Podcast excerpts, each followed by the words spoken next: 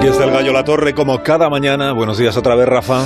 Otra buenos días, Carlos. Resultaba francamente curioso que el gobierno invitara a llevar a los niños a un sitio donde sus padres jamás los meterían. Cinco horas, ¿eh? Cinco horas estuvieron los españoles pensando que el supermercado era el nuevo parque de bolas. Luego el gobierno rectificó y, como no, se felicitó por ello, porque la única coherencia de este gobierno es en felicitarse. Es un ejecutivo que tiende a ovacionarse más fuerte cuanto más grave es la polémica. Me van a disculpar, pero que el gobierno salga un día y te recomiende como desahogo una excursión en familia a la farmacia indica que no hay nada planeado. Aquí se lleva hablando de estrategias y desescaladas, y, es todo un descomunal fake.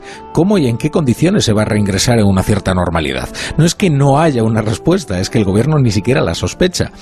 El asunto de los niños ha dejado al descubierto la verdad esencial de la gestión de la pandemia, que es la ciencia la que está al servicio de la política y no la política al servicio de la ciencia, que los expertos han sido el principal parapeto del gobierno para eludir su responsabilidad, a menos que haya dos turnos de expertos, el de por la mañana y el de por la tarde. Concluye la torre, concluye. Pues concluyo que no habrá otro asunto como este de los niños en el que la especulación sea tan dañina. Concluyo que con la rectitud con la que los españoles están cumpliendo el más estricto confinamiento de Europa, esta ligereza con la que su gobierno le corresponde no es de recibo.